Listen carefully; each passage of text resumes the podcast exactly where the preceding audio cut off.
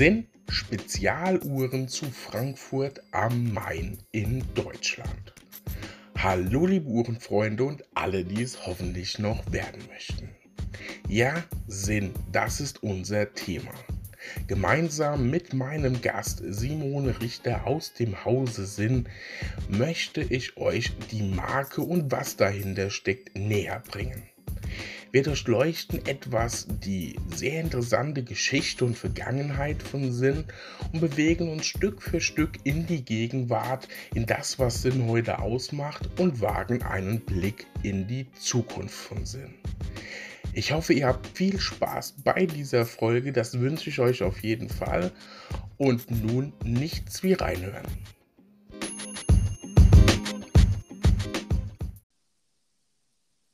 Hallo liebe Uhrenfreunde, in dieser Folge möchten wir hinter die Kulissen ja des Uhrentraditionshaus aus Deutschland, nämlich Sinn schauen. Und da es ja immer besser ist, mit jemand als über jemanden zu sprechen, habe ich mir aus dem Hause Sinn die Simone Richter, ihres Zeichens Leiterin Marketing und Kommunikation, eingeladen und herzlich willkommen an dieser Stelle. Ja, vielen Dank. Auch von meiner Seite herzlich willkommen und natürlich zuallererst einmal vielen Dank für die Einladung zu diesem na, hoffentlich spannenden Gespräch. Wir werden sehen. ich bin guter Dinge, dass dieses Gespräch sehr interessant wird. Das äh, umschließt ja schon die Themen, beziehungsweise über Sinn gibt es genug Spannendes zu berichten, glaube ich. Ähm, das schließt im Prinzip auch schon ein bisschen mit ein, die Frage, die mir etwas auf den Nägeln brennt, wie kommt man eigentlich zu Sinn, beziehungsweise wie haben Sie sich eigentlich dazu entschieden, zu Sinn zu gehen? Ist ja vielleicht nicht so selbstverständlich, sich eine Uhrenmarke, ein Uhrenbrand als Arbeitgeber auszusuchen. Kann man sich irgendetwas anderes aussuchen oder wünschen? Ja, also es ist tatsächlich so, ich bin jetzt ähm, auch schon seit November 2005 bei Sind Spezialuhren, also schon eine ganze Weile. Ähm, und es ist tatsächlich ein bisschen die Begeisterung äh, für das Produkt gewesen und natürlich aber auch immer äh, der Sicht auf eine Marke von außen und äh, das Gefühl, ja, dass man das unbedingt äh, mitgestalten möchte. Und das war damals für mich wirklich die Intention, mich äh, initiativ bei Sinn Spezialuhren zu bewerben. Und ja, es war erfolgreich und es macht mir jetzt schon viele, viele Jahre großen Spaß. Das ist immer wichtig. Das heißt, äh, Sie waren auch vorher schon uhrentechnisch geprägt oder damit das äh, sozusagen die Leidenschaft für Uhren mitentdeckt? Naja, uhrentechnisch geprägt ähm, ist jetzt ein sehr weitreichender Begriff. Ich hatte eine Begeisterung auch für mechanische Armbanduhren und ich kannte Sinn, was ja, wenn man jetzt äh, auch insbesondere nochmal 15 Jahre zurückgeht ähm, und wenn man vielleicht auch noch berücksichtigt, dass ich kein gebürtiger Frankfurter bin, ähm, schon mal dafür spricht, wenn man die Marke kannte. Wir waren ja immer, sind es auch immer noch so ein wenig ein Geheimtipp unter Uhrenliebhabern. Ähm, also eine Be Begeisterung war schon da, aber ich kann jetzt nicht sagen, dass ich ein großer Sammler war oder sowas. Ich habe mich dafür interessiert. Ich habe äh, eine Uhr gehabt, die eine oder andere Uhr gehabt, äh, aber jetzt nicht in größerem Umfang. Das hat sich natürlich mit der Marke stark intensiviert oder mit der Arbeit für die Marke. Das heißt, die Leidenschaft ist sozusagen dann mit dem Doing, mit dem täglichen Doing entfacht worden. Und Sie sind aktuell, möchte ich es einfach mal nennen, die Leiterin des Marketing und Kommunikation. Mhm. Was beinhaltet Ihr Tätigkeitsbereich für Sinn, so in der täglichen Arbeit? Wie viel Zeit haben wir denn heute so? naja, es ist im Prinzip das äh, gesamte, die gesamte Klaviatur des Marketings und der Kommunikation, die da äh, von uns bearbeitet wird. Also das heißt, äh, wir haben einen starken Schwerpunkt in dem Bereich Pressearbeit. Äh, wir erstellen Printmedien. Unser Katalogbuch ist ja sicherlich dem einen oder anderen bekannt. Ähm, und auch die damit einhergehenden Bedienungsanleitungen für die Produkte, die erstellt werden. Das heißt, das sind natürlich auch die Punkte, bei denen wir uns ähm, recht früh und recht intensiv eben auch mit den Eigenschaften der Sinnuhren auseinandersetzen. Wie erklärt man neue Funktionen, neue Skalen? Äh, was ist bei der Uhr wichtig? Was ist die Historie dahinter? Da steigt man natürlich äh, dadurch sehr früh auch ein. Ähm, und wir haben die ganzen digitalen Themen bei uns im Marketing, also unsere Homepage, die Social-Media-Kanäle, alles, was in dem Zusammenhang stattfindet. Jetzt muss ich mal überlegen, ich vergesse bestimmt ganz viel. Wir haben Veranstaltungen, wir haben hatten und haben hoffentlich bald wieder Messen. Das ist ja im Moment alles durch die aktuellen Einflüsse etwas ähm, on hold gesetzt sozusagen. Aber das ist ein Thema, was wir eigentlich auch immer sehr groß geschrieben haben, weil wir eben da die Möglichkeit haben, mit unseren Kunden, mit den Endkunden auch direkt in den Austausch zu kommen. Das können Führungen bei uns im Haus sein, das sind größere Messen, wie es die Basel World war, äh, oder auch die Inorgenta als Handelsmesse, Fachhandelsmesse, aber auch ähm, Veranstaltungen wie Uhrendinner, kleinere Veranstaltungen, bei denen sich einfach uhrenbegeisterte Menschen treffen, um sich diese schönen Produkte anzusehen und sich dazu auszutauschen. Da stellt sich mir jetzt fast die Frage, macht bei Ihnen sonst noch jemand etwas? naja, also zum Glück viele, viele gute Uhrmacher und Uhrmacherinnen, die äh, unsere schönen Uhren bauen. Nein, also alle anderen Bereiche natürlich ähm, ganz schwer mit dabei. Klar, das ist ja immer nur ein kleines Zahnrad im Getriebe. Ja, das stimmt. Aber ich denke, gerade in diesem Bereich ist es schon so, ohne das läuft es ja nicht. Gut, es läuft ohne keinen Bereich, aber am Ende genau. des Tages kauft keiner eine Uhr, wenn er nicht weiß, dass es sie gibt. Ne? Mal ganz platt formuliert. Ne? Naja, manchmal erzählt ja der eine Kunde dem anderen Kunden, dass es das gibt. das ist immer am allerschönsten, wenn da eine Empfehlung quasi äh, unter den Uhrenbegeisterten stattfindet.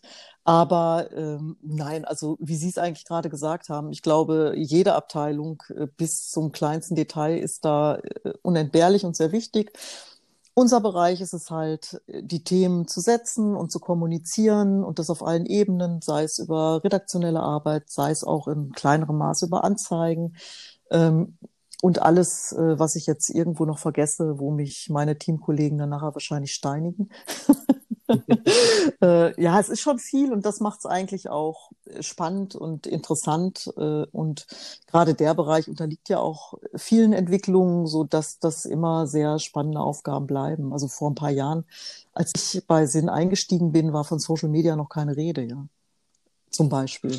Und das sind dann natürlich so Dinge, äh, ja, man muss sich immer wieder neu drauf einlassen, man ist immer wieder mit neuen Themen konfrontiert. Und das macht natürlich gerade im Zusammenhang mit unseren Produkten, die ja doch das eine oder andere Mal etwas erklärungsbedürftiger sind oder positiv formuliert, zu denen es immer viele schöne Geschichten zu erzählen gibt, besonders spannend. Auf jeden Fall. Und ähm, jetzt haben Sie quasi das Stichwort geliefert, eigentlich schon mehrere Stichworte oh. geliefert, Wir möchten uns perfekt abgestimmt irgendwie und doch nicht so ungefähr. Ähm, wir möchten uns heute ja auf jeden Fall mal anschauen, ähm, wie sich Sinn entwickelt hat, wo Sinn hin möchte und auch das Thema Digitalisierung, Social Media und Co. uns näher, äh, uns näher anschauen. Aber natürlich, um irgendwie zu schauen, was aktuell und die Zukunft so bringen, ist es gerade, finde ich, bei Sinn wichtig, auch einmal einen Blick in die ja, interessante Vergangenheit zu werfen. Äh, also sich die Geschichte von Sinn mal etwas näher anzuschauen. Mhm denn so wie Sinn heute ist, ist es ja noch gar nicht so lange. Ne? Naja, also wir feiern in diesem Jahr unser 60-jähriges Bestehen. Das ist ja schon mal ganz schön lang. ähm, ja, also ich kann, ich glaube, die meisten, äh, äh, hoffe ich doch zumindest, äh, unserer Zuhörer heute haben schon mal etwas von uns gehört und wissen, dass wir eben 1961 gegründet wurden vom äh, Piloten und Blindfluglehrer Helmut Sinn.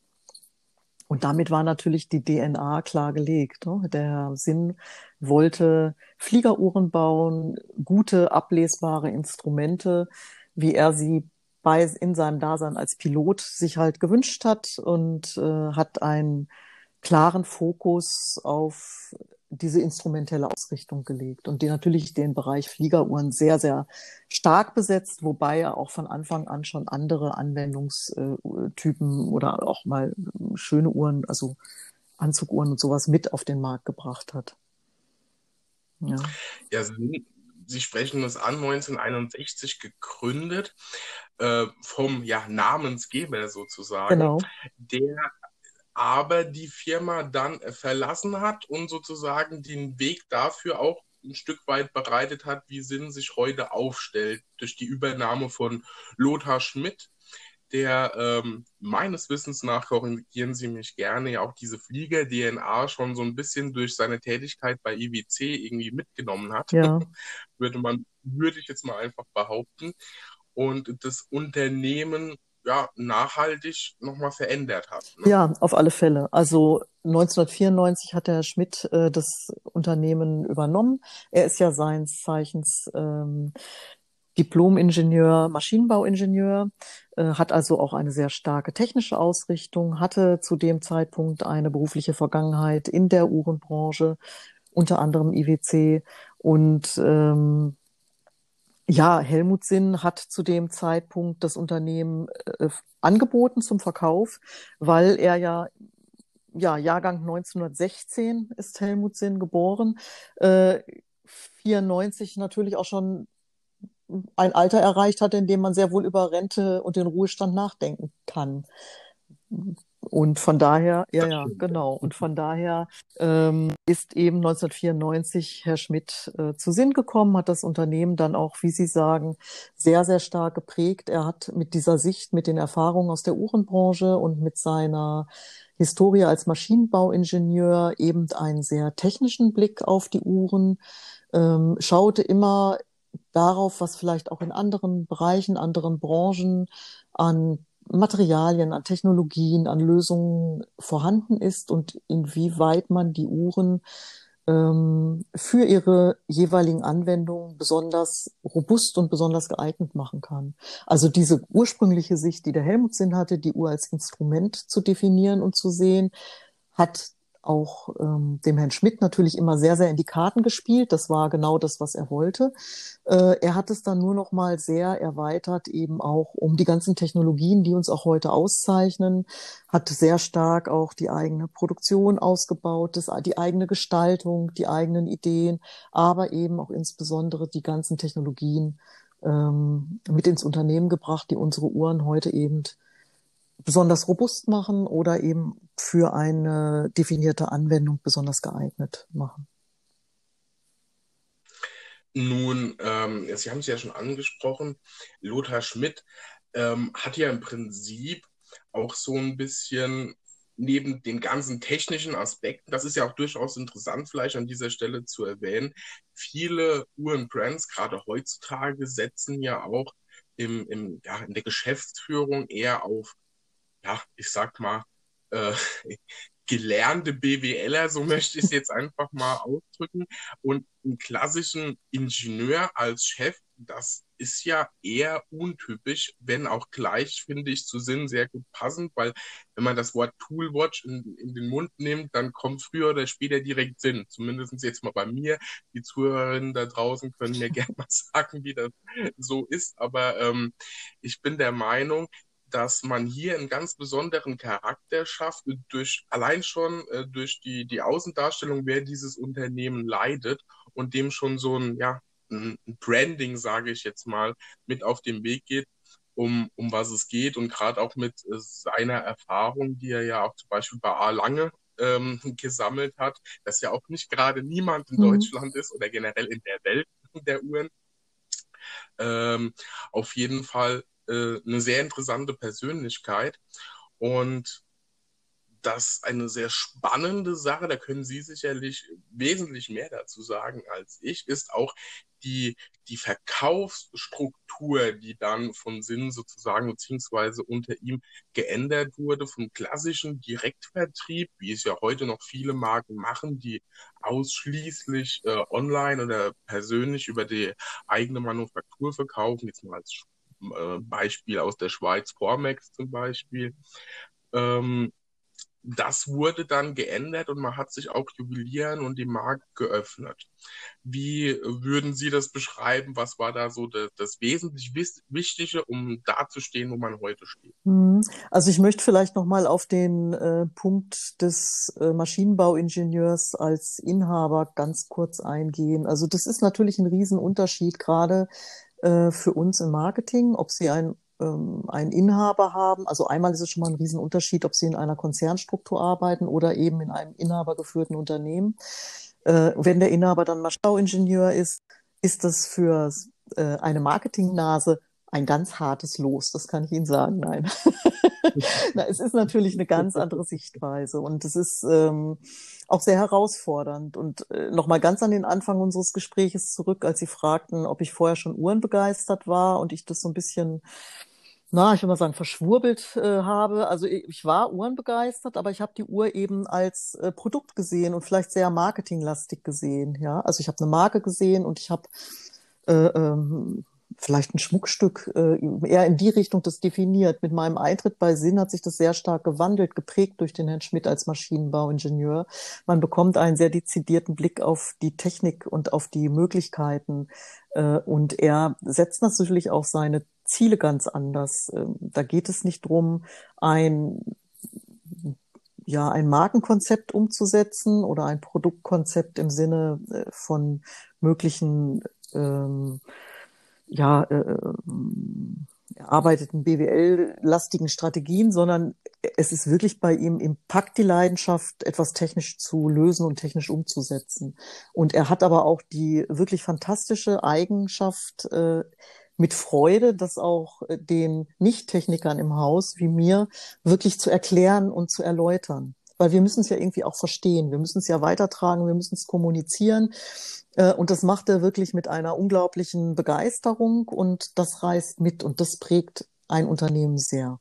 Er ist also auch nicht der Inhaber, der dann da im Elfenbeinturm in der Geschäftsführung sitzt und sagt, naja, ähm, sollen die mal machen, sondern er, er, man merkt wirklich, dass er das Thema lebt und da sehr begeistert ist und wer mit ihm schon mal eine Diskussion über irgendein technisches Thema geführt hat, der weiß, wie toll er das erklären kann und mit welcher Begeisterung er auch hinter diesen Produktlösungen steht. Das äh, finde ich nochmal ganz wichtig, irgendwie da anzufügen. Zum Thema Vertriebsweg.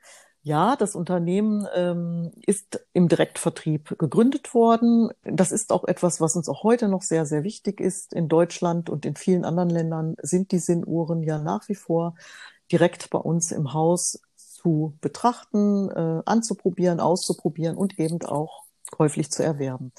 Ähm, inzwischen auch online. Äh, und wir haben ja sogar in Frankfurt noch eine zweite Verkaufsstelle am Römerberg. Das ist im Prinzip noch mal so ein Schaufenster in der Stadt. Äh, ich glaube, es war ungefähr im Jahr 2000, dass dieses Thema Depotgeschäft, so heißt das bei uns, also der Vertrieb über die Juweliere, ausgeweitet wurde und weiter etabliert wurde. Das ist aber, wenn Sie danach fragen, wie ist es eigentlich dazu gekommen, ähm, eigentlich war es eine logische Entwicklung. Es, äh, die Uhren sind bekannter geworden. Es gab immer mal Juweliere, die gesagt haben, wir wollen sie gerne verkaufen. Äh, das Hauptproblem daran war, dass wir natürlich als Unternehmen im Direktvertrieb keine Handelsmarge kalkuliert hatten. Ja, also man äh, konnte die Uhren, ein Händler, der sich dafür einsetzt, der will natürlich auch seinen Anteil daran haben und etwas daran verdienen. Das war immer oder ist auch immer noch so ein bisschen die Schwierigkeit. Ähm, aber die Nachfragen nahmen zu. Ähm, gerade kleinere Juweliere mit Uhrmachern haben immer stärker Interesse bekundet und dann haben wir irgendwann auch äh, den eine Möglichkeit gefunden, ein Konzept gefunden, das so aufsetzen zu können, haben sehr bescheiden damit begonnen und haben Oh, ich muss jetzt lügen. Ich glaube, heute aktuell sind es zwischen 80 und 90 Juweliere in Deutschland, mit denen wir zusammenarbeiten.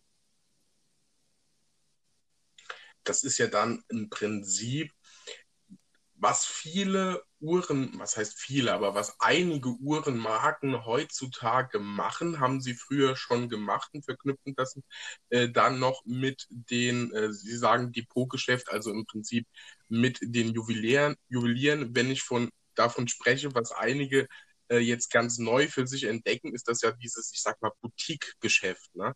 Also ähm, einige Uhrenhersteller gehen ja wieder weg etwas vom Juwelier und gehen dorthin, äh, eigene Boutiquen aufzumachen, zum Teil Omega, Breitling, mhm. Hublot an der Stelle. Und ähm, eben auch aus diesem Grund, ähm, das fand ich ganz spannend, dass man sagt, ja, die Uhr hat diesen Verkaufspreis und ich glaube, ich als Unternehmen kann meine Uhr noch einen Ticken besser darstellen, als wenn ich das A in fremde Hände gehe und zum letzten natürlich auch, ähm, ich habe eine deutlich höhere Marge und das ist ja am Ende des Tages, muss man ja auch existieren und mm, leben mhm. können. Ja? Naja, ähm, ähm, ich glaube, das sind ganz unterschiedliche Intentionen und Motivationen, die da aktuell gerade die Marken, die Sie genannt haben, äh, motivieren und treiben äh, ihre Vertriebswege von einer mehrstufigen Distribution zum Beispiel Richtung Direktvertrieb oder Flagship Stores oder wie man das auch immer nennen will, zurückzudrehen. Da spielen die genannten Punkte natürlich eine Rolle, aber das hat, äh, das möchte ich schon sagen, es hat nichts mit uns zu tun, ne? weil wir haben ja nicht äh, die Marge quasi vorher gehabt und äh, für uns behalten können, sondern wir haben einfach, der Helmut Sinn hat einfach kalkuliert und hat gesagt, bei der Unternehmensgründung, man will die Uhren zum bestmöglichen Preis anbieten und man braucht keinen Handel. Ja, das kann man dem Kunden sparen sozusagen. Und äh, auch dieses, äh, diese Meinung, die ja oft auch gerade im Marketing vorangetrieben wird, dass man selbst als Unternehmen die Uhren am besten verkaufen kann. Ja, da ist immer natürlich ein Körnchen Wahrheit drin, aber auf der anderen Seite sind wir ja auch bewusst sehr froh mit unseren Juwelieren, mit unseren Partnern, weil da ja äh, sehr wohl sehr kompetente Mitarbeiter oder Inhaber, Mitarbeiter im Team stehen, die sehr gut äh, diese Uhren und Technologien verkaufen können. Man muss natürlich immer einen Partner finden, der zu einem passt und der die eigenen Produkte auch versteht, der sich dafür begeistert und das Produkt gerne verkauft.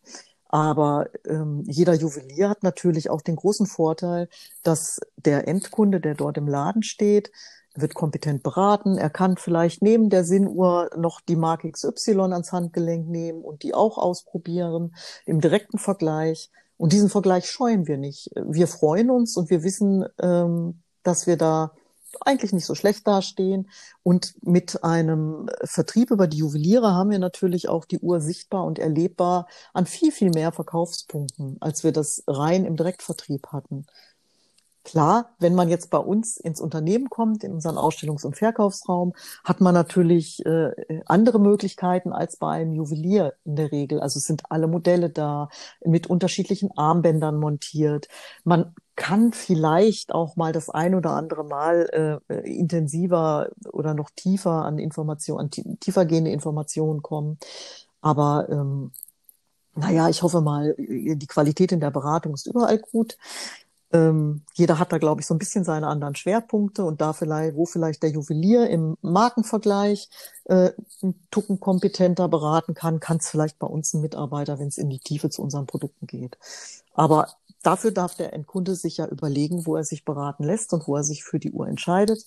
Für uns ist es wichtig, dass die Uhr an jedem Verkaufsplatz den gleichen Preis für den Endkunden hat und keine Rabattschlachten losgehen und der Wert bestehen bleibt, so dass ähm, der Kunde oder der äh, Verkaufspunkt, zum Beispiel der Juwelier XY, der berät, auch die Chance hat, das Geschäft abzuschließen und nicht im Nachhinein irgendwie äh, der Kunde auf die Suche nach dem größten Nachlass gehen muss, kann da haben sie jetzt äh, wirklich sehr schön so äh, die, den, den Unterschied oder die Unterschiede von Sinn zu der ein oder anderen Marke herausgestellt, auch von den äh, Vertriebswegen. Und äh, nochmal so einen ganz kleinen Satz meinerseits äh, zum Thema Geschichte, beziehungsweise auch zu Loda Schmidt.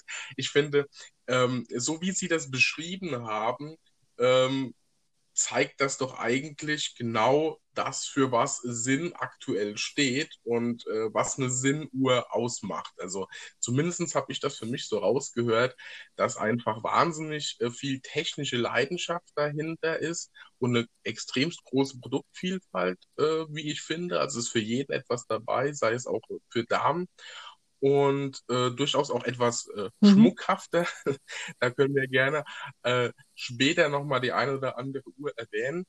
Und ähm, im Prinzip stellt, hat Sinn das ein oder andere Alleinstellungsmerkmal auch in seinem ja, Verkaufsverfahren, so möchte ich das jetzt mal insgesamt ähm, mhm. zusammenfassen. Was an dieser Stelle für mich besonders spannend ist, und ist man natürlich auch als Uhrenfan immer mal auf äh, ja, diversen Seiten unterwegs, Chrono24 und wie sie alle heißen, wo man durchaus gut gebrauchte Uhren etc. findet, beziehungsweise auch ich sag mal so, klassischen Graumarktseiten. Es gibt für Sinnuhren kaum einen Graumarkt. Ne? Das ist da, finde ich, einen sehr, sehr interessanten Unterschied zu den meisten anderen Marken.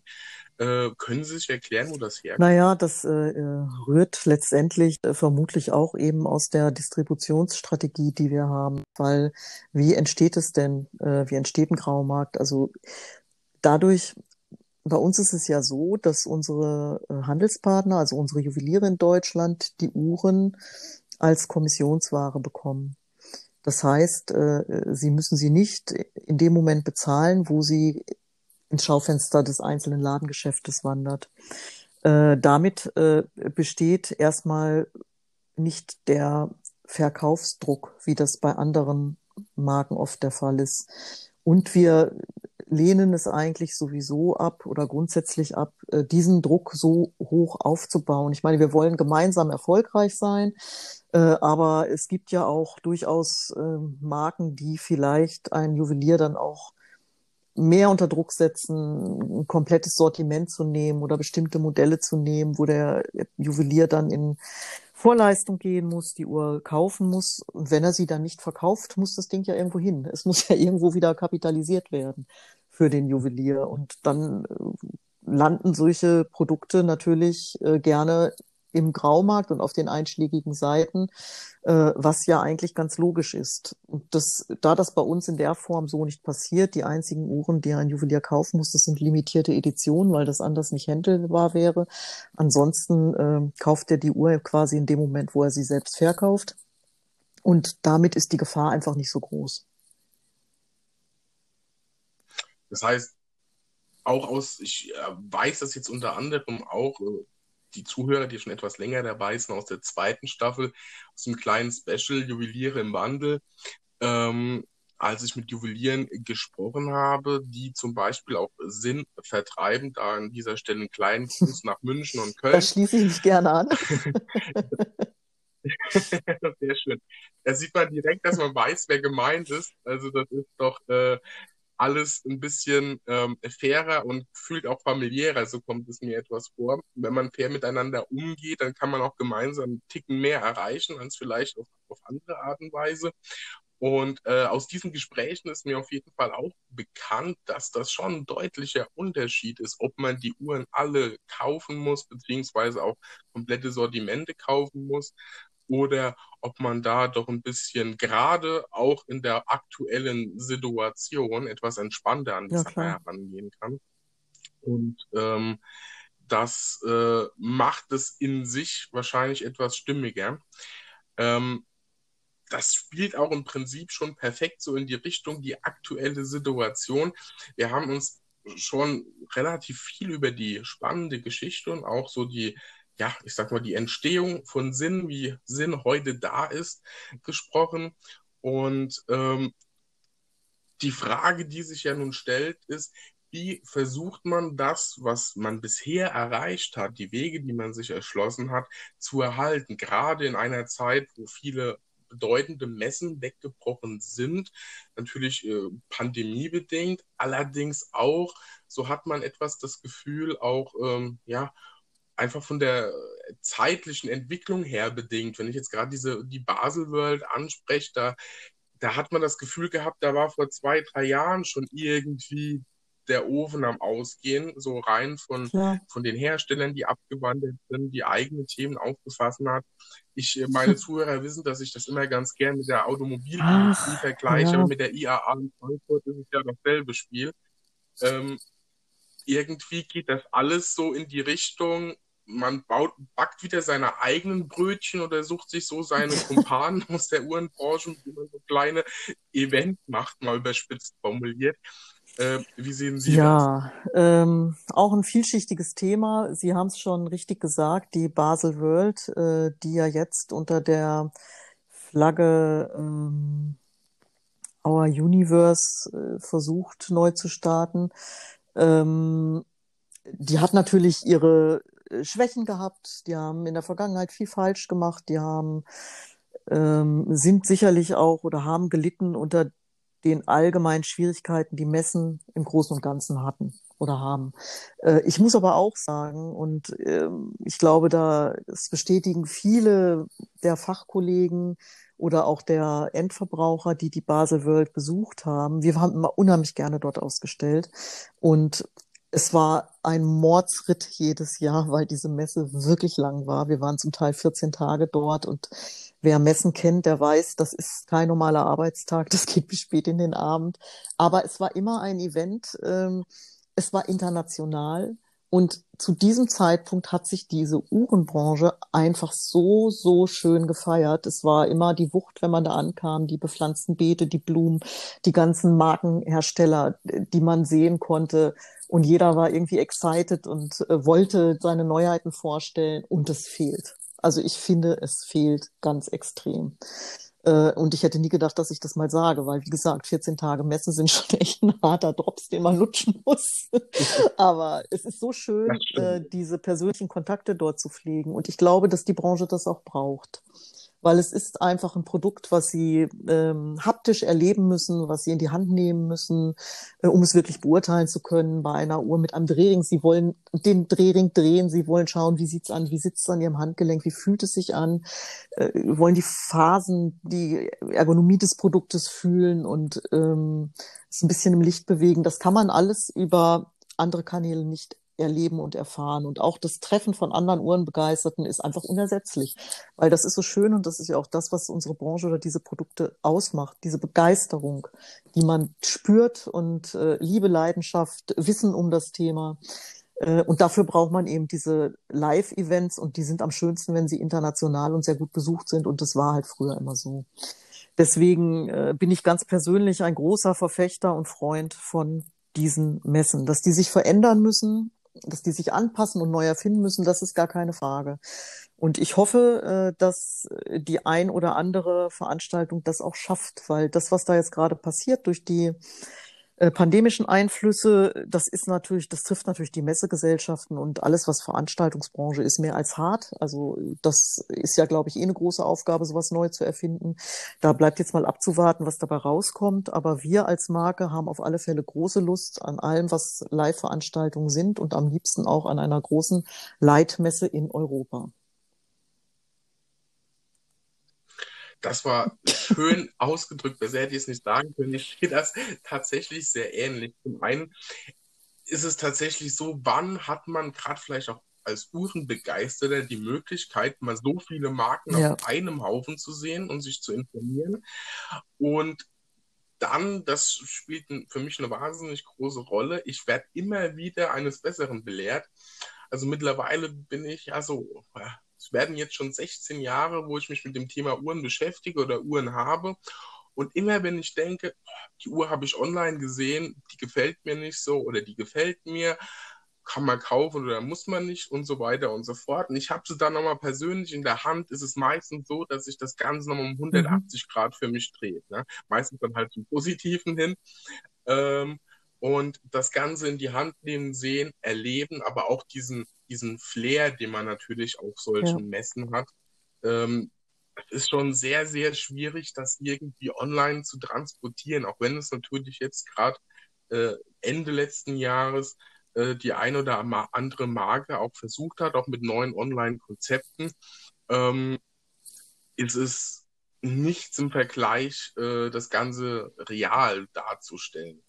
Und ähm, da bietet sich natürlich die Frage, liegt ja auf der Hand, was machen Sie gerade in der Zeit, wo diese Messen wegbrechen, um eben trotzdem den Kontakt A zum Kunden aufrechtzuerhalten und B natürlich auch Ihre Uhren, Ihre hm. Marke zu transportieren? Ähm, also einmal intensivieren und nutzen wir natürlich die Kanäle, die wir eh schon bespielen, also die Social-Media-Kanäle, die wir bespielen, bei denen wir sehr äh, stark, also das sind alles ähm, wir machen das alles aus unserem Marketing-Team heraus. Das heißt, da sind keine Agenturen zwischengeschaltet, die erstmal irgendwie arbeiten oder sonstiges, äh, erstmal die ersten Antworten geben, sondern da stecken immer äh, Kollegen aus dem Marketing-Team hinter, also echte Sinn. Äh, Mitarbeiter sozusagen. Und dadurch äh, findet auch sehr viel mhm. Kommunikation statt. Hm, nicht immer äh, äh, öffentlich sichtbar, sondern viel auch über persönliche Nachrichten, was ja auf all den Kanälen geht. Und das nutzen wir natürlich verstärkt. Äh, der Vertrieb ist natürlich ebenso über seine normalen Kommunikationswege nach wie vor erreichbar und die Endkunden nutzen das zum Glück auch intensiv. Also das klassische Thema E-Mail und Telefon. Und kann ja auch noch telefonieren, das geht ja auch noch. Äh, das ähm, äh, wird alles sehr intensiv genutzt. Wir haben jetzt ja tatsächlich äh, im letzten Jahr, diesem Jahr, diesem Jahr begonnen, ein neues Format vorzustellen. Und zwar sind das die Sinn-Zeit-Gespräche, wie wir sie nennen. Ähm, dort wird in Form eines Filmes ähm, im Moment äh, waren es immer Uhrenneuheiten, aber da ist natürlich auch viel Fantasie drin. Da kann man natürlich auch über andere Themen reden. Ähm, Aktuell wurden dort immer neue Modelle vorgestellt. Und zwar haben wir uns einen Gesprächspartner gewählt, äh, der mit dem Herrn Schmidt über die jeweilige Uhrenneuheit redet und da eben auch in welcher Form auch immer eine Kompetenz für mitbringen. So haben wir zum Beispiel unseren ähm, Rennstopper, den R500, den hat der Herr Schmidt dem Peter Göbel, der mehrfacher deutscher Rallye-Meister ist, vorgestellt. Äh, und das sind eben auch keine Testimonials, weil das, äh, also bezahlte äh, Werbeträger sozusagen, sondern das sind immer Fans und Freunde unserer Marke, die uns wirklich schon lange verbunden sind, die uns schon lange kennen äh, und die einfach auch da wieder das Thema mit Herzblut dabei sind. Und das unterscheidet uns schon sehr. Wir würden also niemals jetzt jemandem äh, äh, Marketingbudget, was sowieso irgendwie überhaupt gar nicht vorhanden ist bei uns, da kann ich mich immer in den Schlaf weinen, äh, geben, damit er jetzt positiv über unsere Uhren redet, sondern wir schauen einfach, was haben wir und das ist auch ein Vorteil des Direktvertriebes, weil wir kennen halt viele unserer Kunden. Und dann stellt man eben auch mal fest, was für tolle, äh, faszinierende Menschen darunter sind und was die so mit ihren Uhren anstellen. Und die lassen wir halt diese Uhren mit dem Herrn Schmidt äh, präsentieren und binden das dann ähm, in einer Online-Pressekonferenz ein. Ähm, bevor das der Öffentlichkeit vorgestellt wird. Und diese Filme findet man dann aber auch jetzt so peu à peu auf unserem YouTube-Kanal, damit auch jeder ähm, normale Uhrenfan, Uhrenbegeisterte sich das dann anschauen kann. Das sind so kleine Schritte, die wir machen. Und natürlich äh, sind wir hinter den Kulissen auch ganz stark daran, äh, Digitalisierungsprozesse im Allgemeinen bei uns, für uns, bei uns und final für den Kunden voranzutreiben. Aber das kann auch ganz schön mühsam sein. Ich glaube, auch davon weiß jeder ein Lied zu singen, der sich damit beschäftigt. Das stimmt, ja. Also es kann äh, nicht nur mühsam sein, sondern das Ganze so nachhaltig in Bewegung zu bringen, beziehungsweise auch zu strukturieren, dass es ähm, Digitalisierung ja. ist ja erstmal leicht gesagt. Man kann alles schön digitalisieren, aber am Ende nützt die schönste Digitalisierung nichts, wenn sie nicht das transportiert, A, was ich will, und B, auch den Kunden beziehungsweise letztlich auch den Mitarbeiter, der es ja. nutzen muss, anspricht.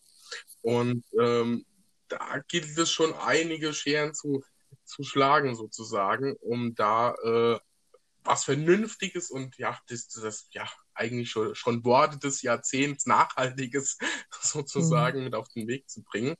Ähm, was ich an dieser Stelle ganz interessant finde, deswegen erwähne ich es mal an diesem Punkt, ist auch die, äh, die Website von Sinn, die Homepage und auch der, der Shop. An dieser Stelle man kann jetzt, wenn man in so in der Uhrenbranche mal verschiedene Webseiten besucht hat, der ein oder andere der Zuhörer da draußen wird das sicherlich getan haben, dann fällt bei Sinn direkt auf, ich finde alles sofort, was ich will, wo ich will, es ist erklärt und da ist nichts mit, ich muss mir erstmal 20 Videos anschauen, wie toll Sinn doch ist, bevor ich da hinkomme, wo ich hin will, sondern ähm, also es ist ja toolig aufgebaut. Also irgendwie, da, da schließt sich die Geschichte irgendwie wieder im Online-Shop. Und warum ich das so erwähne, ist, äh, wie ich finde, sehr interessant, das Thema auch Kaufberatung im Online-Shop. Ähm, man hat auch hier wieder ganz klar strukturiert aufgezählt, kann man schön für sich so rausfiltern, was einem wichtig ist und dann kriegt man die passenden mhm. Uhren serviert. Das könnte man jetzt natürlich sagen, okay, das ist halt einfach ein Filter, ja, aber durch diese gigantische Vielzahl, die man ja manchmal so, äh, wie ich finde, wenn man da drauf schaut, hat an möglichen Technologien, die Sinn natürlich bietet und generell Funktionen, ähm, ist das ein sehr schönes Tool, um sich da mal mit Sinn zu beschäftigen, beziehungsweise sich da auch mal was zusammenzusuchen, was für einen persönlich wichtig ist. Und dann findet man natürlich noch ganz klar strukturiert alle Uhren untereinander aufgelistet. Also da von meiner Seite auf jeden Fall. Ich das freut das richtig mich. gut. weil äh, mich schreckt das immer ab, wenn ich auf der Seite eines Uhrenherstellers bin und es einfach unter fünf Minuten nicht schaffe, herauszufinden, wo ich jetzt tatsächlich die aktuellen Modelle und am besten ja. noch die Preise dazu finde. Das ist ja. schwierig, ja. Aber also ich glaube, das passt. ist ähm, wenn man jetzt berücksichtigt, ich, ich, muss jetzt mal scharf nachdenken, ich glaube, wir haben die Seite 2007 gelauncht. Das ist jetzt, wenn man äh, in Internetjahren rechnet, ist das äh, Lichtjahre her. Also dadurch hat die natürlich, das ist mir auch bewusst, äh, durchaus auch ein paar äh, Optimierungsansätze, äh, die man entdecken kann. Aber was Sie sagen, freut mich sehr, weil das ist das, was auch immer bei uns ähm, bestehen bleiben wird. Wir setzen halt den Fokus auf Information. Wir haben viel zu erzählen. Wir sind ein technisch geprägtes Unternehmen und wir wollen diese technischen oder die Informationen rund um unsere Produkte und natürlich auch rund um unsere Marke auffindbar machen und transparent machen. Und das, was man sonst oft sieht, was Sie ja auch sagten, das erstmal stark, also sehr imagelastige Seiten mit starken Imagevideos, das ist auch alles ganz toll und das hat auch, ich will, das ist auch bestimmt nicht falsch. Ne? Da hat ja jede Marke auch eine andere Positionierung und eine andere Intention, was, was man erreichen will mit so einer Seite. Aber ähm, unser Weg wäre das eben nicht. Und von daher werden wir da auch immer eher etwas nüchterner bleiben. Wobei, ja, also wie eben gesagt, das, äh, die Seite ist durchaus etwas in die Jahre gekommen. Die hat sich natürlich über die Jahre auch in vielen Fällen entwickelt. Aber wenn man mal zurückdenkt, also 2007, als wir da mit, insbesondere auch mit der Kaufberatung gestartet sind, da war das schon echt ähm, da gab es das irgendwie in der Form noch gar nicht bei uns in der Branche. Und von daher, mir macht es auch immer noch Spaß, da rumzuklicken und zu schauen, äh, was wird denn, was wirft dieser, der richtig sagen denn aus, wenn ich jetzt eine Uhr für eine Anwendung äh, suche oder aus der anderen Richtung kommt, weiß ich weiß schon, welche Technologie ich will, welches Material. Es macht Spaß. Kann man mal ein bisschen rumprobieren. Ja, definitiv. Vor allem, wenn man das gleich auch mit den ganzen verschiedenen Bändern. Also, sie, also ich würde es mal so übersetzen, sie haben irgendwie ihren, ihren äh, Store vor Ort sozusagen in Frankfurt in eine Homepage umgewandelt. Man findet alles direkt, man kann sich alles auch super anschauen. Also das ist natürlich absolut Geschmackssache ja. und ist alles nicht richtig und alles nicht falsch. Äh, mir persönlich, der natürlich als jemand, der einen Ticken tiefer in dem Thema drin ist, wie vielleicht jemand, der gerade mal so eine Uhr kauft, aus, äh, einfach aus ästhetischen Gründen beispielsweise, was ja absolut legitim ist, ähm, dem kommt das sehr entgegen, weil hier sind alle Infos äh, drauf und ja, man kann auch sich direkt über alles nochmal äh, in, informieren äh, zum Beispiel auch die Sinntechnologien, beziehungsweise, und das finde ich ganz interessant, ähm, auch, ähm, ja, ich sag mal, mhm. diesen, diesen Erklärbereich, den sie da haben, Technik ABC, so, jetzt habe ich den Namen wieder im Kopf, der, der sehr schön aufgebaut ist. Also hier auf jeden Fall auch mal die Empfehlung meinerseits. Ich verlinke euch das Ganze natürlich auch immer wie immer in der Podcast-Folge über das, was wir sprechen und wo ihr es findet. Da schaut auf jeden Fall mal rein, da kriegt man doch äh, ja auch über den Tellerrand hinaus äh, sehr viele interessante Informationen, die natürlich auch allgemeingültig sind ja. und nicht nur in Bezug auf Sinn. Also definitiv ein interessantes Nachschlagewerk, das Technik ABC.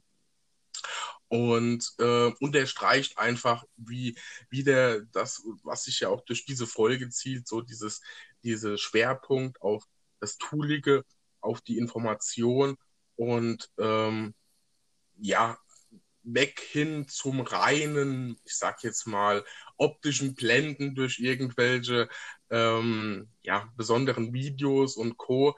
da finde ich das einfach einen schönen Unterschied zu manch anderen. Und natürlich auch hier, es ist nichts richtig, es ist nicht falsch, das ist Geschmackssache. Mir persönlich gefällt es ganz gut.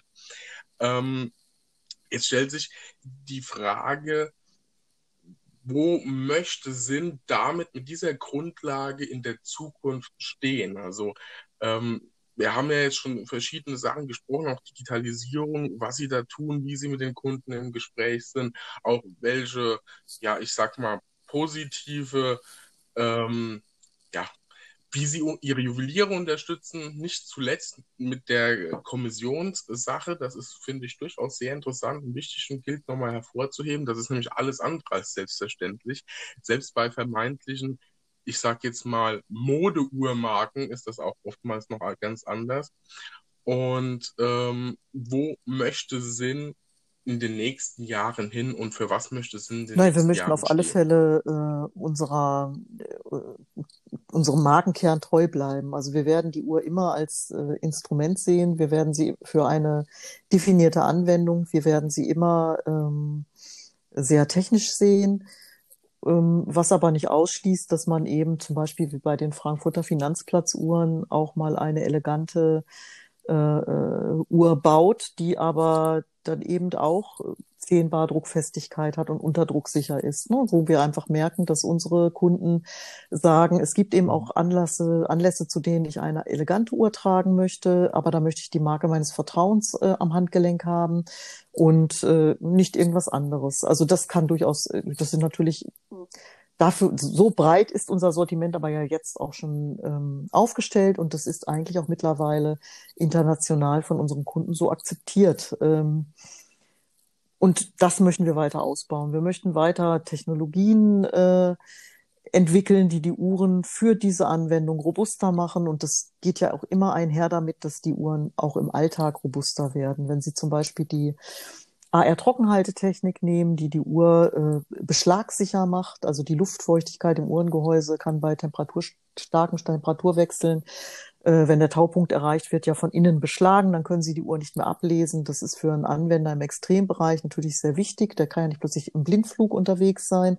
Äh, das hat aber auch zur Folge, dass für einen Endkunden, ganz normalen Uhrenträger, der jetzt keine extremen Dinge tut, äh, sich zum Beispiel die Revisionsintervalle verlängern bei den Uhren mit Eiertrockenhaltetechnik, weil eben das Werk in einer trockenen Atmosphäre gelagert ist und die Schmierstoffe nicht so schnell altern, wie sie das ähm, in der normalen mit Luftfeuchtigkeit durchsetzten Raumluft im Gehäuse äh, tun würden. Und das verlängert Garantiezeiten, äh, verlängert Revisionszeiten. Und das sind so Sachen, bei denen dann äh, man also auch nicht immer nur sagen kann, wenn man für einen professionellen Anwender eine Uhr baut, äh, dann ähm, äh, hat das ja mit mir nichts zu tun, hat es sehr wohl. Es macht die Uhr natürlich für jeden robuster. Ähm, und ich glaube, wir möchten einfach als Marke breiter gesehen werden, ich, äh, wahrgenommen werden ähm, und eben auch mit dem Verständnis, dass das einfach äh, neben den professionellen Anwendungen robuste, tolle, begeisternde und schöne Zeitmesser sind äh, für jeden, der Freude dran hat. Das äh, ist eine sehr schöne Zusammenfassung. da habe ich nichts mehr hinzuzufügen. ähm, also ich finde, ähm, es zieht sich ja so ein, ein, Tick weit der rote Faden von der Geschichte hin über das, was wir bis jetzt besprochen haben, äh, auch durch Ihre Ausführungen Führungen durch.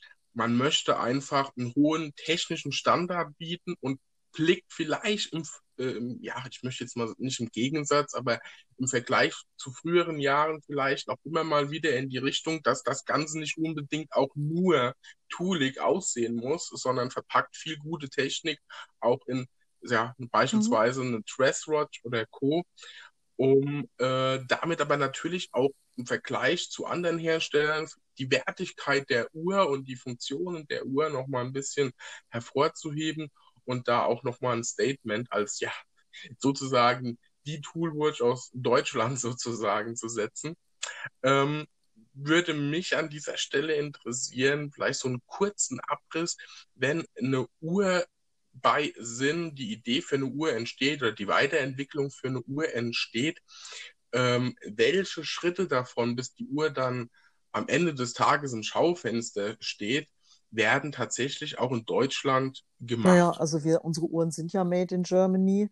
Ähm, wir, äh, also die Idee entsteht natürlich erstmal bei uns, die Konstruktion entsteht bei uns, die ganzen Gestaltungsschritte äh, sind bei uns im Hause. Wir haben ja, zu uns gehört ja die SUG, äh, Sächsische Uhrentechnologie Glashütte, bei der werden unsere technisch anspruchsvollen Gehäuse gebaut. Das heißt, die Uhrengehäuse sind äh, dann made in Germany. Nochmal, das Endprodukt Sinnuhr ist sowieso made in Germany, aber es gibt natürlich auch ähm, Teile, die zugekauft werden, äh, wie Zifferblätter, Armbänder, die ganzen Geschichten, Zeiger und äh, in unserem Fall auch das Uhrwerk. Das ist äh, bei uns ähm, auf Basis oder auch ähm, in der Form, wie wir es einkaufen, von Silita, Concepto, vormals viele ETA-Werke. Das äh, hat sich ja jetzt, läuft ja immer mehr aus, weil die ETA eben ihre eigene Vertriebspolitik geändert hat. Aktuell sind es somit Silita-Werke, Concepto-Werke, La Jouperet-Werke, die bei uns äh, eingekauft werden, immer in der höchsten Qualitätsstufe und zum Teil auch noch modifiziert werden. Wir haben ja auch die sogenannten SZ05, äh, SZ-Werke. SZ05 ist nur eins davon, bei denen nochmal besondere Anzeigenformen von uns äh, konstruktiv und äh, umbauseitig erfolgt sind. Ja, und dann wird die Uhr in Frankfurt gebaut. Da passiert dann alles, äh, was an Technologien noch integriert wird, abhängig davon, welche Technologie es ist. Äh, die ganzen Testläufe, Zertifizierungen, Tests und der Bau der Uhr erfolgt dann komplett in Frankfurt am Main. Das heißt, es ist mir nochmal wichtig herauszustellen, äh, in dem Fall ist Made in Germany steht nicht nur drauf, da gibt es ja durchaus auch andere, äh, jetzt hätte ich fast gesagt, Kaliber, andere Marken. ähm, aber es ist auch Made in Germany drin und sich hochwertige Werke, in dem Fall ja aus der Schweiz, dazu zu kaufen beziehungsweise einzukaufen und die an die Uhr anzupassen, gegebenenfalls zu veredeln. Da gibt es ja verschiedene Ausführungen. Sie haben es ja anklingen gelassen.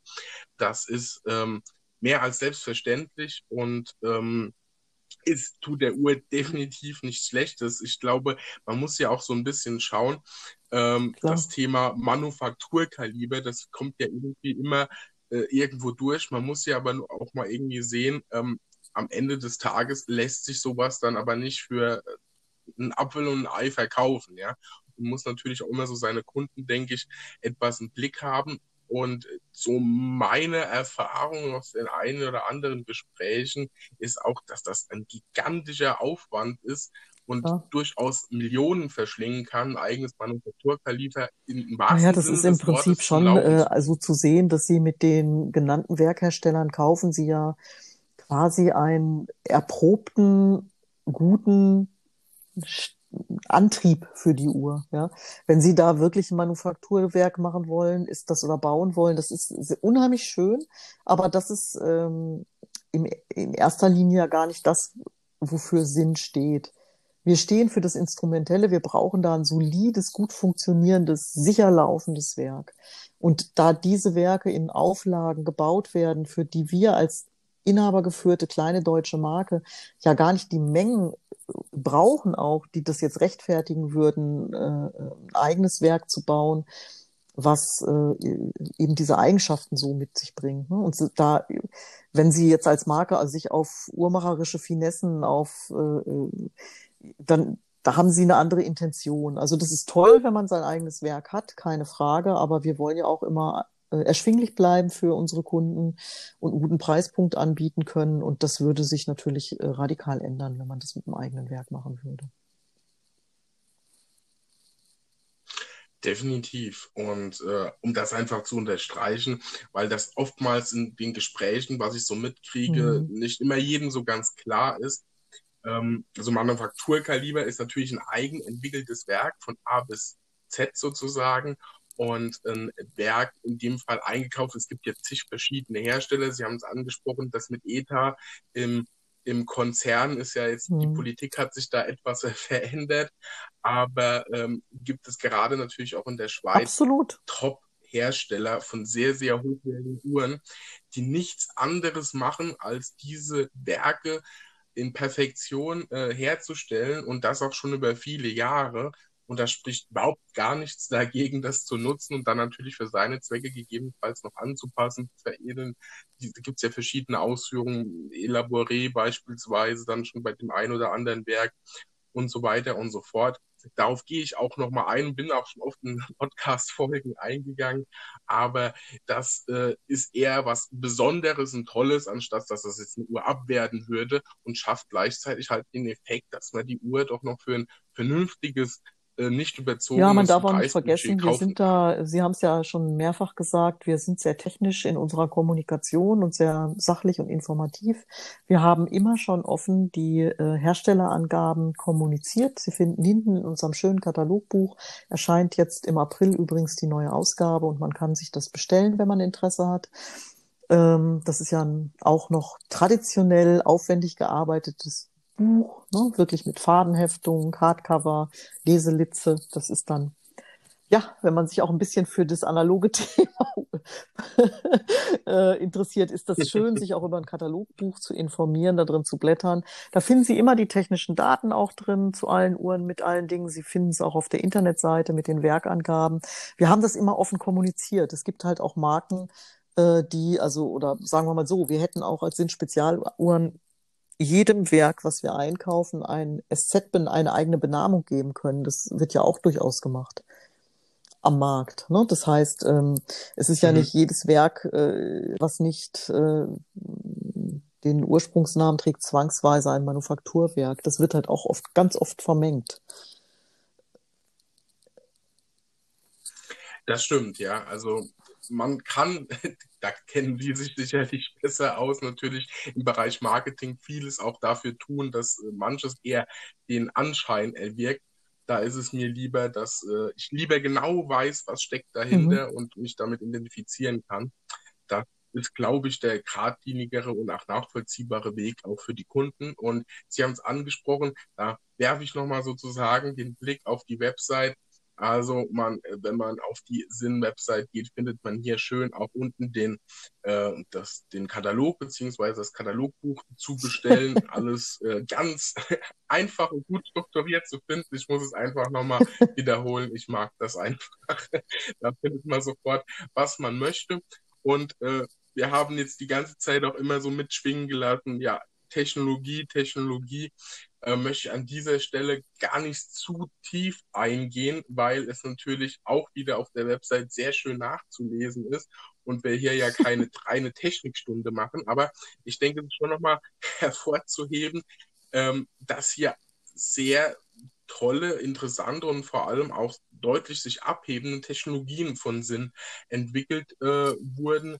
Sie haben äh, schon angesprochen, die AR-Trockenhaltetechnik, was ich besonders auch interessant finde, ist die, äh, das rund um Magnetismus den Bereich und dass man sich da das Gehäuse besonders vor schützt vor elektromagnetischen Impulsen beispielsweise oder auch die Tegiment-Technologie, die ja bei den ganzen ja. Einsatzzeitmessern zum Tragen kommt, wenn ich da das alles so richtig im Kopf habe. Also dass man besonders krass, äh, kratzfest unterwegs ist und ähm, da gibt es auch noch mal einiges. Da habe ich bereits mal eine Folge gemacht, die, die schon ein bisschen länger dabei sind, über die, die GSG 9 Uhr von Sinn, die ja für mich so ein bisschen der Einsatzzeitmesser schlechthin ist. Und ja, Superlativen en masse mit sich bringt. Ich meine, wann hat man schon mal eine Uhr am Arm, die aus U-Boot-Stahl ist? Ne? Das kann man, glaube ich, durchaus mal so hervorheben. Und äh, beschreibt glaube ich, sind wieder ganz gut. Was ist für Sie so die, die oder die ein, zwei herausragendsten Technologien aus Naja, also eigentlich muss man es tatsächlich immer äh, in den Kontext der Anwendung setzen. Äh, ich bin aber bei den genannten schon stark dabei. Also die Tegiment-Technologie äh, ist einfach fantastisch, weil ich sehe bei meinen Uhren, ähm, ich bin da offensichtlich ein bisschen grobmotorisch oder ungeschickt. Also die Modelle, die ich am Arm habe, die keine Tegement-Technologie haben, die sehen zeitweilig aus, als wäre ein LKW drüber gerauscht. Äh, da sind also äh, Kratzer und also übelste Gehäuseschäden dran, äh, bei denen ich mich immer frage, was mir da eigentlich passiert ist. Und bei denen die Tegement-Technologie haben und gerade auch bei den besonders großen, wo man ja auch schneller mal mit aneckt sozusagen, da sehen Sie einfach nichts. Und das ist, wenn jemand ähm, es mag, dass die Uhr dauerhaft schön bleibt, ist das einfach eine tolle Technologie. Äh, und bei den Taucheruhren muss ich auch sagen, die Hydrotechnologie, äh, die die Uhr halt unter Wasser aus jedem äh, Winkel ablesbar hält, das ist einfach fantastisch, wenn man mit einer Uhr taucht. Das ist auch so ein ähm, Modell, die UX, ob das jetzt die GSG 9 ist, die UX GSG 9 oder die andere Variante, äh, ich mag die besonders gerne mit der schwarzen PVD-Schicht noch auf dem Tegiment. Äh, dann wird sie noch mal so ein bisschen böser, finde ich. Und äh, wenn sie dann tauchen, ist das einfach toll, weil besser ablesbar geht einfach nicht unter Wasser. Und ja, das begeistert mich persönlich sehr. Das finde ich sehr schön. Absolut, ja. Und ähm, also für alle, die sich für Taucheruhren interessieren und auch das eine oder andere vielleicht noch nicht so ganz ähm, ja, verstehen, über, äh, über was da so gesprochen wird, ähm, zusammen mit Benedikt vom Jubiläar Alther habe ich eine tolle Folge über Taucheruhren gemacht. Da kommt alles ganz detailliert drin vor, also einfach mal reinhören. Ähm, übrigens auch über Fliegeruhren. Also an dieser Stelle könnt ihr das gern vorbereiten hören und dann geht ihr auf die Website von Sinn und wisst direkt Bescheid. Jetzt haben wir fast alles, was Sinn betrifft, ähm, mal so einem groben Rundumschwung ähm, besprochen. Natürlich, wir könnten wahrscheinlich zehn Stunden sprechen und wären nicht fertig bei allem. Aber was natürlich in diesem Podcast, der sich mit Uhren beschäftigt, gehört, ist ja auch mal noch die ein oder andere Uhr zum Abschluss dieser Folge. Ähm, da würde ich gern mal noch zwei, drei, vier Uhren vielleicht her hervorheben.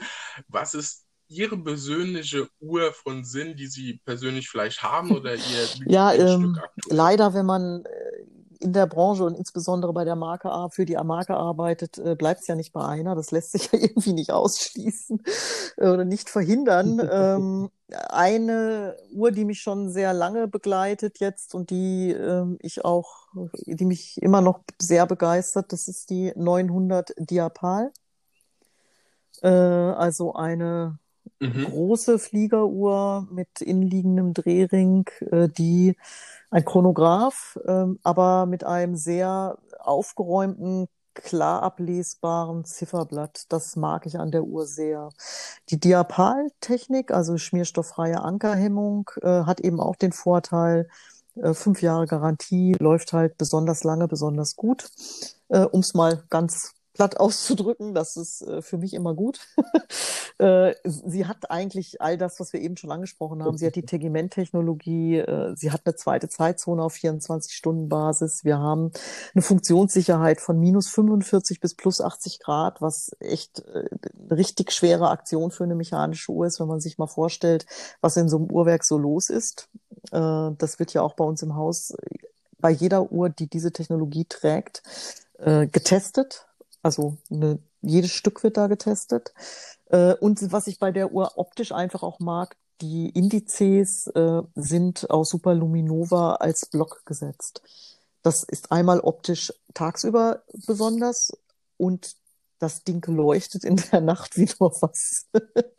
das finde ich halt auch besonders schön. Es ist eine sehr klare, klar strukturierte, schöne, schlichte Uhr, die ganz viel kann.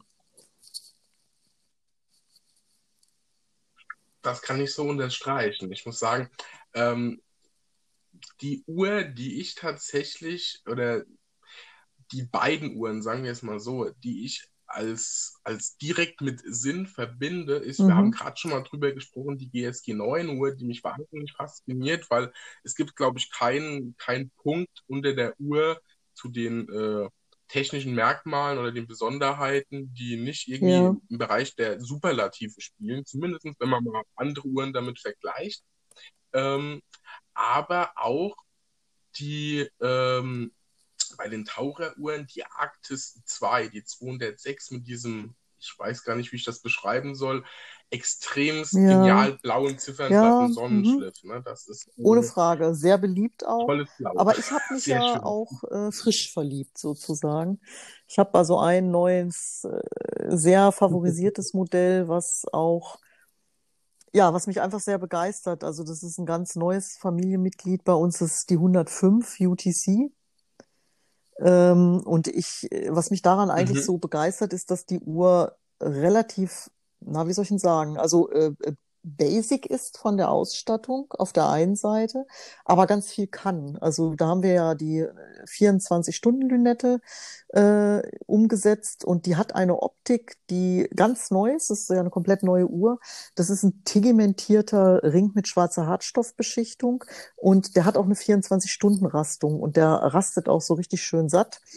Ähm, und darüber können Sie einmal über den UTC-Zeiger natürlich eine zweite Zeitzone auf 24-Stunden-Basis einstellen. Sie können aber auch schnell, wenn man jetzt hoffentlich bald endlich wieder reisen kann und sich quasi die nächste, äh, das nächste neue Ziel einstellen will, zeittechnisch, kann man das auch über die Lünette ganz schnell einstellen. Und ich finde, die Uhr hat auch das, das scheint so ein bisschen für mich ein Trigger zu sein. Die ist eben auch sehr klar gestaltet, sehr ähm, übersichtlich und hat eine eigene, ich finde, junge, sportliche Optik und ein super Preispunkt. Also das ist äh, mit dem Silikonarmband für mich auch so ein Daily Rocker, der, mit dem man echt Spaß haben kann.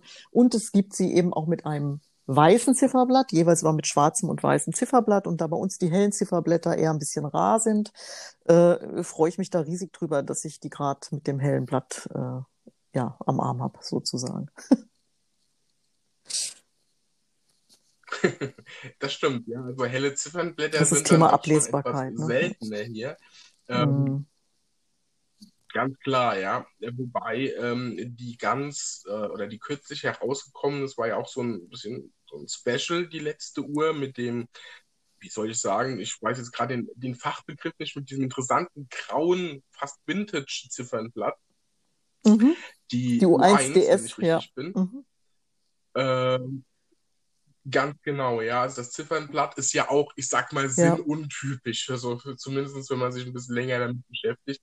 Finde ich aber äh, sehr, sehr interessant und nach allem, was ich so in Foren oder so in Social Media gelesen habe, wurde die, glaube ich, auch ganz gut bestellt. Ne? Also außer alle haben Nee, nur nee, gesagt, das die äh, kaufen entwickelt sich ganz gut. Nein, das ist, eine- also die U-Modelle generell äh, stehen ja sehr für uns und ich finde auch, dass die U1 DS, äh, ja, das ist eine unheimlich spannende Kombination. Also da steht natürlich jetzt nicht so sehr äh, die 100, also wie soll ich denn das jetzt sagen, ohne dass es, ein, ohne dass es falsch wird. Also die ist super gut ablesbar. Aber wenn das Zifferblatt schwarz wäre, wäre sie natürlich noch einen Tucken besser ablesbar. Ja. Und das, äh, von daher steht da natürlich so ein bisschen die Wirkung äh, und das Besondere im Vordergrund, äh, das Besondere dieser Zifferblattgestaltung. Ich sag mal, der klassische Uhrenkäufer an sich, so geht es mir, äh, ich gehe jetzt nicht tauchen, aber wenn ich weiß, dass die Uhr die ganzen Fähigkeiten hat, fühlt sich das irgendwie interessanter an, sie zu tragen. Man hat auch weniger, ja, banal gesagt, Angst, dass mal was drankommt, weil man weiß, die hält wahrscheinlich mehr aus als ich selbst. Und ähm, von daher muss, kann man durchaus manchmal auch, äh, auch wenn man Sinn heißt, manchmal äh, was reinbringen, was nicht rein dem Tooling-Charakter dient. Und das finde ich allerdings ist auch mit den ähm, Frankfurter Finanzplatzuhren, die natürlich schon sehr viel Technologie haben, aber natürlich von der Optik her schon Absolut, Richtung ja. Dresswatches durchaus gehen.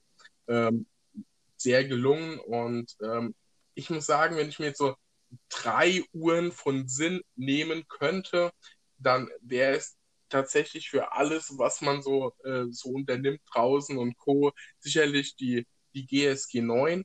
So für den Dresswatch-Alltag absolut mein Favorit ist die, ähm, die äh, 6012 mit der Mondphase und der Vollkalenderanzeige mit dem ja, schwarzen ja, es wirkt ja. Ja. fast schon ein Tick weit Anthrazit-Ziffernblatt, je nach Fall.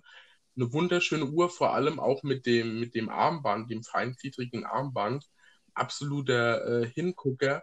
Und meine, mein Favorit, für mein Geldbeutel weniger, aber für mich, ist die, äh, die Variante, die 6000 Das ist in schön. Rosé Gold. Ich liebe ja Rosé Gold und Ja, ich vor- finde, das einfach Ja, die wirkt auch Absolut. einfach, finde ich, wirklich Hingucker, ja. total schön, weil sie eben, äh, ja, äh, wie so, also doch sehr dezent äh, wirkt. Das Gehäuse ist ja nicht so äh, prominent in dem Roségold und durch das schwarze Blatt und die feinen Zeiger da drauf ist eine schicke Uhr, ja. Definitiv, ja. Jetzt haben wir noch einige Uhren zum Schluss erwähnt. Wie, wie gesagt, verlinke ich euch natürlich alle samt anderen Links oder erwähnten Dingen in dieser Folge in der Podcast-Beschreibung, so dass ihr das Ganze findet. Auch ähm, wenn ihr noch ein bisschen mehr Beratung braucht zu einer Uhr, dürft ihr euch natürlich gern wie immer an mich wenden und auch noch jemand aus dem Hause sind, beziehungsweise eine Kontaktadresse findet ihr da, damit ihr auf jeden Fall, wenn ihr denn oder wenn ich euch beziehungsweise wir euch neugierig gemacht haben, da auch direkt unbedingt findet, und immer gerne wir unterwegs waren. das ist das, das freut mich und ich glaube, es, es kommt auch immer ganz gut an, wenn man relativ schnell einen guten äh, Draht oder einen Kontakt relativ direkt zur Marke findet und ähm, da hat ja. Sinn ja tatsächlich einige Vorteile. Ähm, man kann ja äh, relativ, kommt relativ schnell durch. Ich meine, kann ich jetzt aus eigener Erfahrung so sagen. Sonst wären wir ja vielleicht nicht in dieser Podcast-Folge gelandet. Also von daher durchaus einfach mal versuchen. Ihr werdet da schon jemand finden. Das ist kein Problem an dieser Stelle. Und da entwickelt sich immer der ein oder andere nette Kontakt. Und ja, mir bleibt es auf jeden Fall ein großes herzliches Dankeschön an Sie zu, auszusprechen, dass Sie sich die Zeit genommen haben, den Zuhörerinnen da draußen ähm, ja, die Marke Sinn etwas näher zu bringen, die eine oder andere Uhr und wie ich finde, die Philosophie von Sinn näher zu bringen, die ja sich durch jedes, ja, jedes einzelne Gesprächsteil sozusagen hier gezogen hat. Und ähm, ich glaube, mit Sinn hat man auf jeden Fall eine erschwingliche Uhrenmarke. Im, ja, auch schon im Anfänger-Luxusbereich ist man da schon ganz gut mit der ein oder anderen Uhr, die erschwinglich ist, mit dabei. Man bekommt richtig viel Entwicklung, Leidenschaft und Technik für sein Geld.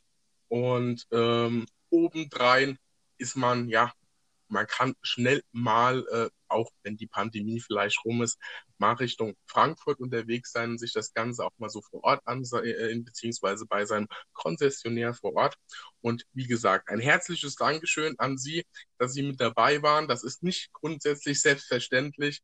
Und äh, ich freue mich auf das ein oder andere Unbedingt. Gespräch. Sehr, sehr gerne. Mir hat es sehr viel Spaß gemacht. Vielen, vielen Dank auch nochmal für die Einladung und die Möglichkeit, hier so einen kleinen Einblick in unsere Sinnwelt zu geben. Und ja, ich hoffe, wir sehen uns bald alle live und in Farbe in Frankfurt oder sonst wo. Das war ein perfektes Schlusswort, finde ich, in dieser Situation. Ich wünsche euch da draußen, egal wo ihr gerade zuhört, ähm, viel Spaß bei dieser Folge und beim selbst ein bisschen nachforschen, über was wir da so gesprochen haben, beim Ansehen der Uhren. Bleibt mir auf jeden Fall gesund und hört weiter fleißig zu. Liebe Grüße bis dahin, euer Daniel. Ciao, ciao.